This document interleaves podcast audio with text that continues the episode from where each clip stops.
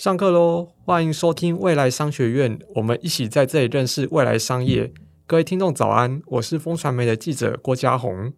为了因应二零五零近零碳排趋势，台湾正在加速能源转型。除了大家熟悉的太阳能、风能之外，氢能也是台湾积极布局的零碳能源。相较于太阳能与风能，氢能的优点是可以储存、可以运送，有需要时再燃烧发电。运用的弹性更大，另外氢气也可以混入天然气，用于现有的天然气发电机组，这样就不用大幅度更动设备，能更快达到减碳的效益。台电去年十一月正式对外宣布，高雄新达电厂执行混氢发电试验，并在去年九月成功发出第一度电，是台湾氢能发展的重要里程碑。听到这里，听众朋友应该会好奇。去碳燃氢是什么？以及它能为台湾减少多少碳排？今天我们邀请到台电综合研究所丁富彬博士来到我们当中，为听众朋友解答。我们现在就请丁博士来跟听众朋友打声招呼。博士您好。你好，主持人以及各位听众，大家好，我是台电综研所丁富彬博士。诶，请问博士，现行国际上主要有电解水、天然气重组及天然气高温裂解等三种制氢技术。欧盟预估，二零五零年欧盟使用的氢能将有百分之五十五来自于高温裂解，成为多国主流应用方式。台电也和中研院合作研发去碳燃氢高温裂解技术。想请教博士，何谓去碳燃氢以及高温裂解制氢有什么优点？那呃，今天就呃这个去碳南京的这一个议题，我大概呃就目前的一些的发展跟一些的的现况，跟各位做一个说明。那我们知道，呃呃，氢能这个部分呢，其实最早的缘由，其实是我们近期呃近年大概有听到，就是二零五零年近零排放的这个议题哈。那国际间其实一直呃都陆续的在推动。那我在呃今天呃来的路上，大概看了一下，目前国际呃的这个净零排放的这个签署的国家，呃，目前大概已经有一百五十一个国家，从早期的一百四十几个，现在目前已经到一百五十一个国家。那大概有呃一百五十八个区域，两百六十三六十三个城市，跟一千零三十六家公司都参与了这个净零排放的这一个呃推展。那呃，有鉴于此呢，呃，台湾呢在二零二二年，也就是呃三月的时候呢，我们也公布了一个二零五零年净零排放的呃政策路线，然后，那这个里面大概有提到是说，未来呢我们会有呃四大转型跟十二项的关键战略，那其中呃氢能就是一个呃一个项目。去碳燃氢这个部分呢，呃，其实我们呃台电公司呢，在二零二二年的二月呢，也与中研院呢，呃，签署了一个呃合作备忘录。那里面的呃合作项目呢，不外乎就是呃去碳燃氢这个部分，还有包含呃海洋呃地热海洋能跟一些简单技术的一些合作。那去碳燃氢就是我们今天大概要讲述的一个主题。那当初的这个合作的项目呢，主要是因为中央研究院在去碳燃氢这个部分呢，早期是在呃前几年呢开始从实验室的一个规模出发，那到达一个呃技术的一个成果之后呢，他们在思考说如何将这个技术呢能够呃应用到。呃，推展出一些应用，那所以呢，当初呃，中研院团队呢也找就找了台电公司，希望透过跟呃发电机组的这个合作的一个整合的一个方式，来达到一个呃技术验证的一个初步的一个阶段，然后，那所以呢，当初呃，因为呃，我们呃中研所在二零。二二年的时候，呃，二零二二年的时候，其实我们就已经有引进了呃台湾的第一部的呃可混氢的一个发电机组。那这个发电组当初也是因为台电公司，因为在整个经营转型的一个架构下，我们是主责发电应用的部分。那发电应用的话，对于我们来讲，主要就是我们现在的大型电厂，不管是混氢，呃，燃气的混氢或者是燃煤的混氨的这种方式，希望能透过替代燃料的方式来达成这个呃碳减排的一个结果。那所以呢，我们在呃推动初初期呢，呃中研所呢，呃扮演了呃算是一个台电的一个智库，我们希望能够透过一些前瞻性的研究呢，能够达到呃一呃一些呃技术途径的一个策略。那所以呢，我们在当初采购的这一套呃混氢型的技术，大概是也是全台第一套，所以当初中研院也是希望透过。这个基础呢，能够初步验证他们这个一个技术的一个效果。那所以呢，我们就成就了我们这一次到目前现在我们在呃呃现况，我们就看到说我们跟呃中研院的一个合作的一个成果。好，那就呃现在以现在来讲的话，以呃呃去碳性的部分，其实就是一种产氢的技术了哈。那产氢的技术，其实在国际上现阶段不外乎大概就会有几种，一种就是我们常见的呃呃天然气重组方式，也是我们现在呃呃工业上百分之九十五的呃氢气的这个制造厂，大概这种天然气重组产氢来来达到。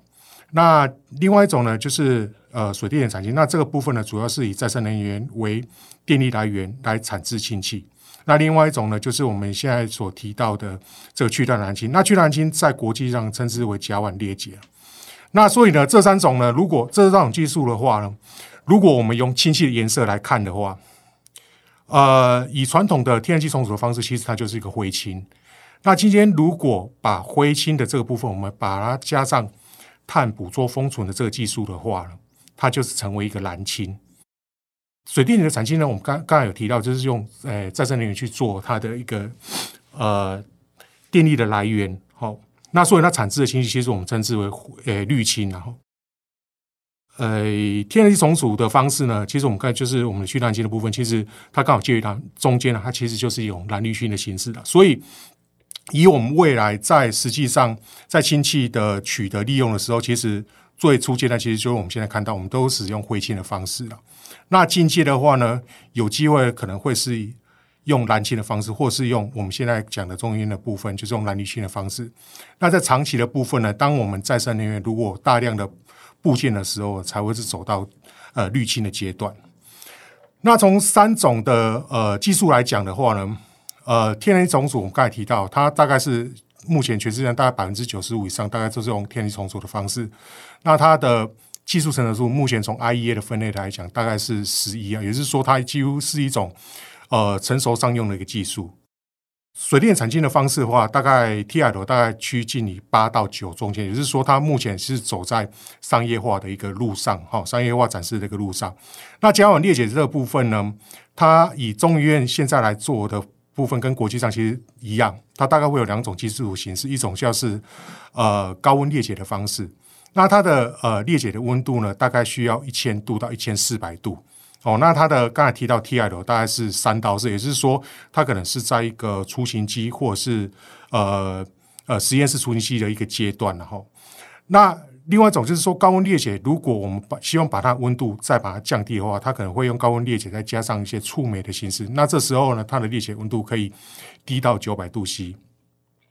那另外一种形式呢，就是以呃。大气电浆的方式，也就是说，我们目前我们在新闻上，呃，台电公司跟中研合作的，呃，主要发表的一个合作项目里面，我们所使用的一个的一个甲烷裂解技术，也就用大气电浆的方式哈。那其实它是用比较强的一个，施以比较强的电场或者是磁场方式，然后强产生呃电浆，然后强迫的让呃天然气中的甲烷呢裂解成氢气跟碳。那这时候它所需要的这个裂解的温度呢，大概可以达到一千七百度到两千度 C。那目前这个部分的话，它的 TRL 的话大概可以到八，也就是说，它其实在国外的有一些场域上来讲，其实呃一些小厂商其实他们有做了一些呃像是一些比较像是小型商业规模的一些示范。那甲烷裂解这个部分呢，其实在呃早期在使用时候，其实他们都是使用。呃，就是应该是说，他们是把它当做是一种制碳黑的来源，然后所以在国外上是这样子讲。那那时候碳类其实是他们的主要产品，那氢气其实是他们的副产品。那因为我们现在刚好遇到的是二零五零年进行碳排这个问题，所以反而氢能这个部分受到大家同时重视，所以变成是说氢气这个部分反而变成是他们我们未来所需要使用的一个主产品。那碳呢，反而就是我们在这个过程中发电过程中所产制的一个副产品。所以这个是目前大概的一个演进，然后那如果从呃氢气的呃，这个产氢的一个理理论的一个能量需求来讲的话，其实比较三三上面三种技术的话，其实以交裂解，其实它需要的理量呃理论的能量其实最低的。也就是说，目前呃我们看到为什么要去采用去碳蓝氢这个部分，大概有一个诉求，就是说它使用呃在产氢的过程中，它的这个理论的能量是最低，大概是呃两摩尔的氢气大概七十六 K 焦耳。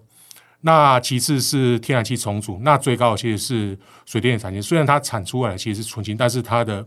呃在裂解过程中所需要的一个电力需求其实也是最高的。所以这是目前呃甲烷裂解，是说去碳氢这部分比较会被强调到的一个优势。那另外一个就是说，它呃另外优势是说，它在产制氢气的过程中，刚才提到它可以呃顺便的将碳用固态碳的方式捕捉下来。好。那这个部分的话，这相较于我们刚才提到的用呃二氧化碳捕捉这种方式，其实它在呃碳捕集的这个呃方便度上来讲，其实它是最方便。它是以固态碳就直接我们用呃旋风集成器的方式，让它呃做一个呃集成，用利用我们把它想象中当做当做是一种集成方式，然后把这些 particle 一个一个把它储存下来。然后我们从过去的这个呃相关资讯里面，其实我们全球碳类的市场需求，从二零一九到二零二二年，平均一年大概是一千万到一千五百万吨哦，这个是过去的一个平均的一个数字啊哈。那早期的这些碳类需求，其实我们刚才提到，它虽然是这是这是一个碳类制作方式，但是一般的工业上的制造碳的部分的话，其实。目前还是以像是油炉法，就是用它会用一些像一些呃油草抄底的这个种植的的油啊，塔底油这种部分，然后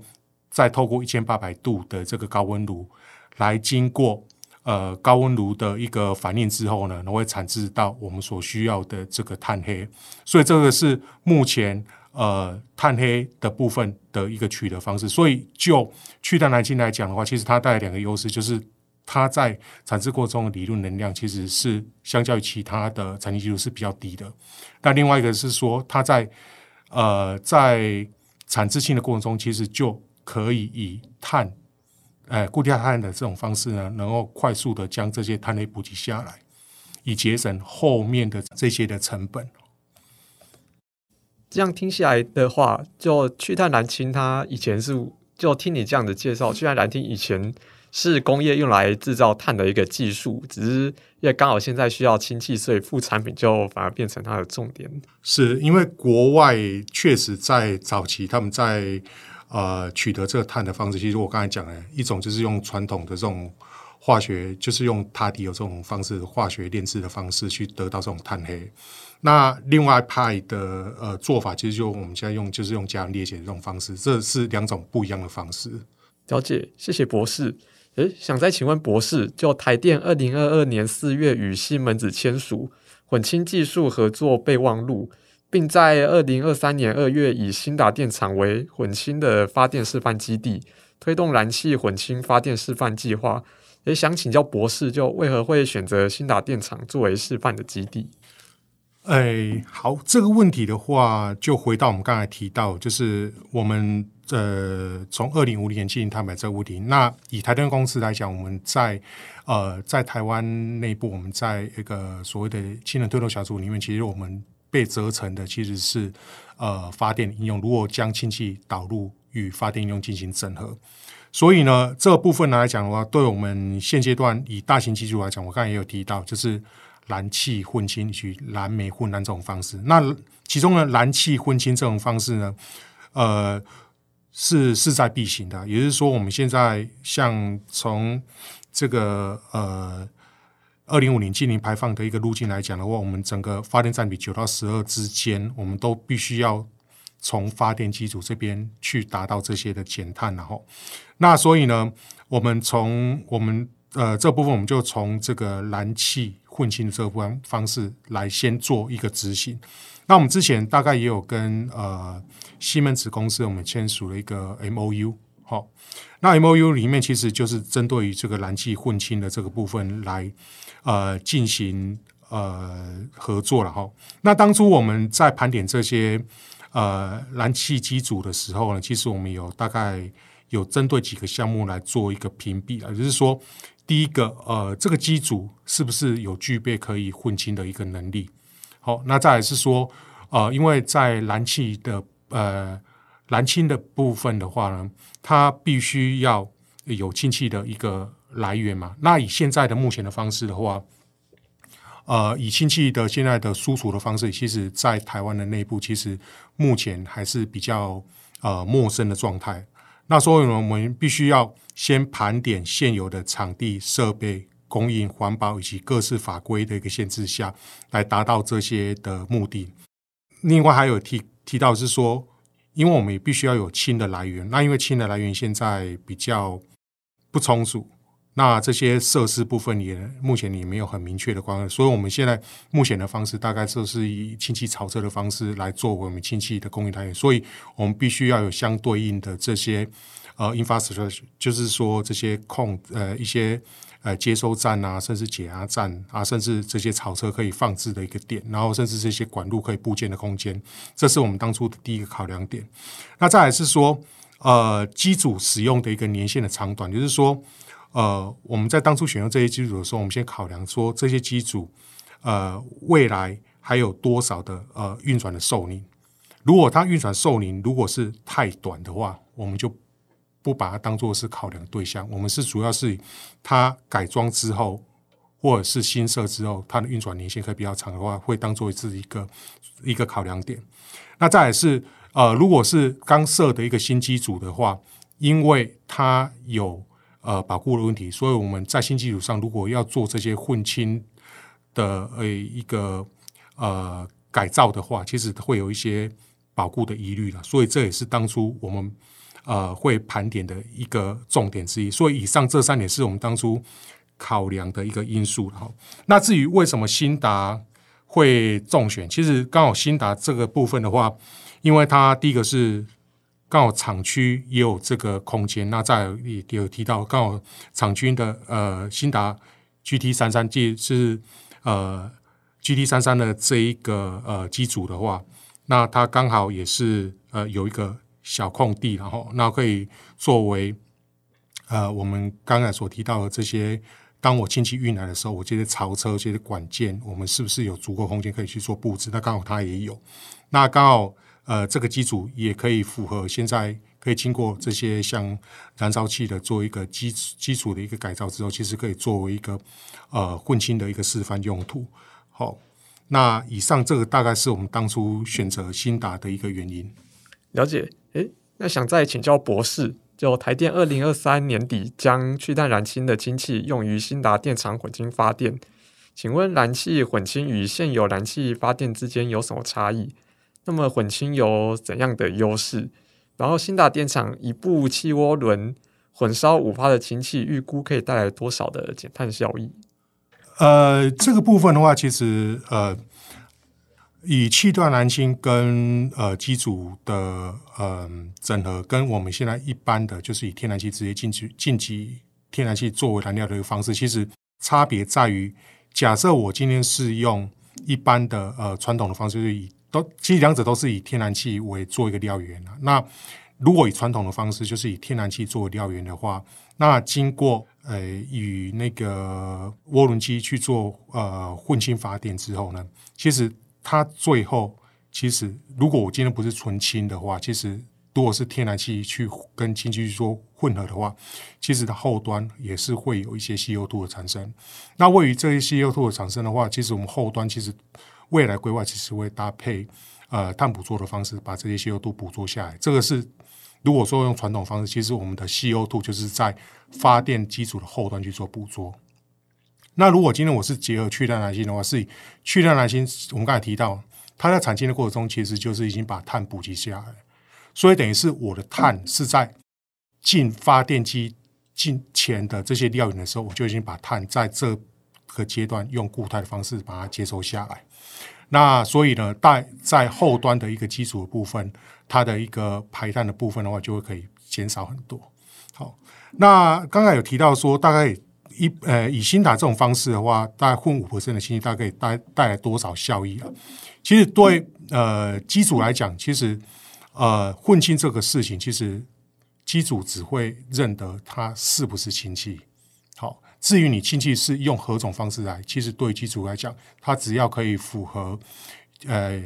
原机组原厂所规定的这个氢气的品质的话，其实它都可以当做是氢气的料源，所以不限于是去到南京，甚至于我们刚才讲的呃，像是用电解水的方式，或是用氨，甚至像是用氨裂解的方式，其实都可以当做是一种氢气的一个来源，好。那以目前呃新达五 percent 的一个氢气啊，呃，根据啊呃西门子公司大概推估啊，如果混氢五 percent，当我们一年如果可以运转到七千个小时，那大概可以诶、呃、降低大概七千一百三十公吨的碳，也是等于说，我混氢运转一个小时可就可以减少一公吨的一个碳排量。诶，那我想再。请教博士，就台电未来是否规划要将去碳燃氢扩展应用到更多的电厂？还有，如果想要扩大应用以及提高混氢的比例，有哪些困难需要克服？诶，关于这个问题的话，是不是可以要扩充到更多电厂？其实，呃，这个是未来呃可能可以努力的方向，但是呃，因为就去到南京的一个角度来而言的话，在去到南京的系的系统部分，它必须要面临机组放大之后，它如何跟这个大型的机组去做匹配？那例如呢，呃，刚才有提到说要需要克服这种，其实我们刚才就有提到了，就是你机组系统，呃，去碳燃氢系统跟机组之间的一个呃需求度的匹配的问题，就是说，当呃今天它是像我们在过去的。呃，一些合作的一个过程中，其实我们可以发现，其实不管是它的呃去碳燃氢产生出来的这个流量，它的呃混氢的比例，甚至它的一个混氢的压力，其实都是非常重要，所要去改善的一个重点的。也就是说，我今天 maybe 我在呃先前跟我们在中研所所合作的这些呃的案例里面，其实它当时可能可以符合。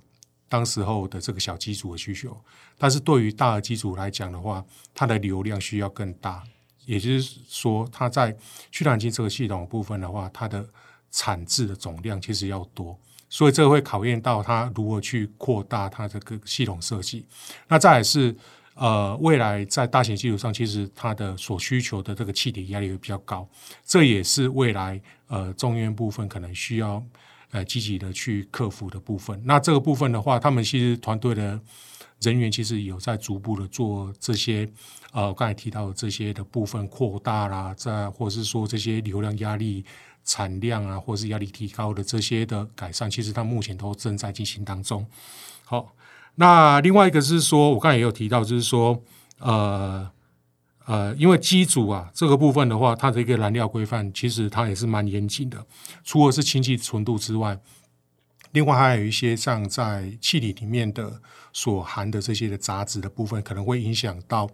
呃基础上的呃这些的叶片哦的一个寿命了。所以在机组的这个燃料规范，其实他们首先必须要达到，就是要符合原厂的这个规格需求。只要能符合原厂规格需求，其实。在达到这些地方的时候，其实会有机会可以在大型基础上去做一个呃整合性的运转的试验。好，那再来一个是说，另外克服克服的问题就是说，以刚才提到的，就是说这些碳黑的部分啊，它其实它产量其实还蛮惊人的。我们之前大概有估算过，如果用一千三百兆瓦的一个负循环机组的话。单部机组每小时的一个固态碳黑的产量大概是一百七十九吨。那如果出估每年用呃机组容量因素大概七十五 percent 去计算的话，固态碳黑的产量大概一百一十七万吨，哦，所以这个数字其实还蛮恐怖。因为我刚才提到，诶、全球大概二零，刚才提到的数字是二零二二零二零到二零二二的那个产量大概是一千万到一千五百万吨，哎、就是接下来这个部分就是呃大量碳黑的这个问题哦。然后这个问题其实大概大概我们刚才也有提到，就是说。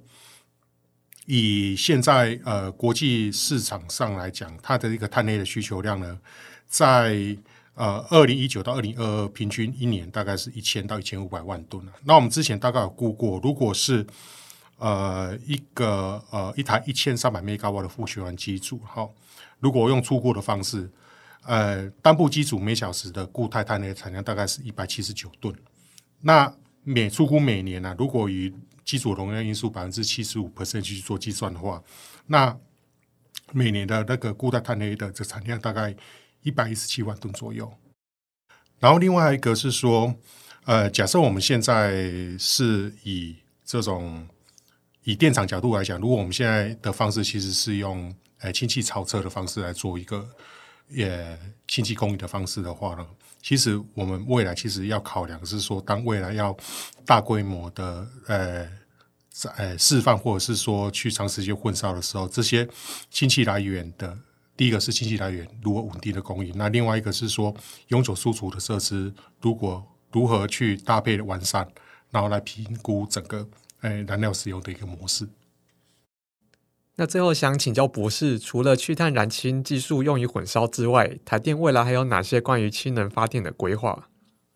呃，关于这个问题呢，其实呃，氢能呢，其实我刚才提到，就是说它在国际上要作为达成二零五零净零碳排的，它是一个相当重要的一个技术途径。然后，那以台电公司来讲的话呢，以燃气会混氢去燃煤混燃这种方式，是我们目前在这种我们这种集中式大型电厂的一个呃达，希望能够透过这种方式来达到这个机组减碳的一个途径。那呃，另外在其他的这种呃氢能发电的部分的话呢，我们可以观察，其实像我们这些邻国的日本或韩国，其实他们有另外一种思维，其实是把这些的。呃，氢呢去做呃，跟呃我们常常听到这种所谓的呃氢能燃料电池去做一个整合，然后但是呢，它主要的应用的模式其实它是需要把它导入像是呃家庭或者是工厂的或者是商店这种比较小区域的这种区域型的分散式的一个发电。那在这一种的案例的部分的话，其实呃我们中研所呢。未来呢，也有呃规划呢，在台中的简单技术园区，其实我们希望把这个呃氢能发电的这个部分也把它导入进去。也就是说，未来我们在这个场域，我们会设置一个以呃太阳能呃，应该是说以风力或者是以太阳能这些再生能源的呃。的一个设施呢，作为一个电力来源，然后会搭配后面我刚才提到的水电的产氢的方式。那产制出来的氢气其实会有两个用途，一个会跟现场的二氧化碳的这个补给所补给下来这些二氧化碳呢，然后去做一个呃加氧化的动作，会产制我们的嗯呃，再生甲烷。好、哦，那我们之前有呃大概国际上会有提到说，其实像是 e-fuel 的这种东西哈。哦那另外一个氢气的用途，其实就是会用到，呃，跟我刚才提到的这个燃料电池去做一个整合。好，那这个部分呢，会把它这个从上游到下游把它串起下来。那甚至后端的话，也许我们在氢气的部分，也许可能也可以把。它整个像刚才主持人所提到，其实氢气也可以做这一个储存的动作，那这个可以也是一个思考的一个方向哈。那希望我们这些的规划方式能够未来呢，都是在我们在太空电厂其他园区这个部分做一个小规模的一个呃示范的动作，然后将这整个呃分散式的技术能够整呃整合起来，然后做一个呃不同于电厂形式的一个氢能发电的一个展示。以上。今天感谢博士精彩的分享，我们未来商学院下次再见，拜拜。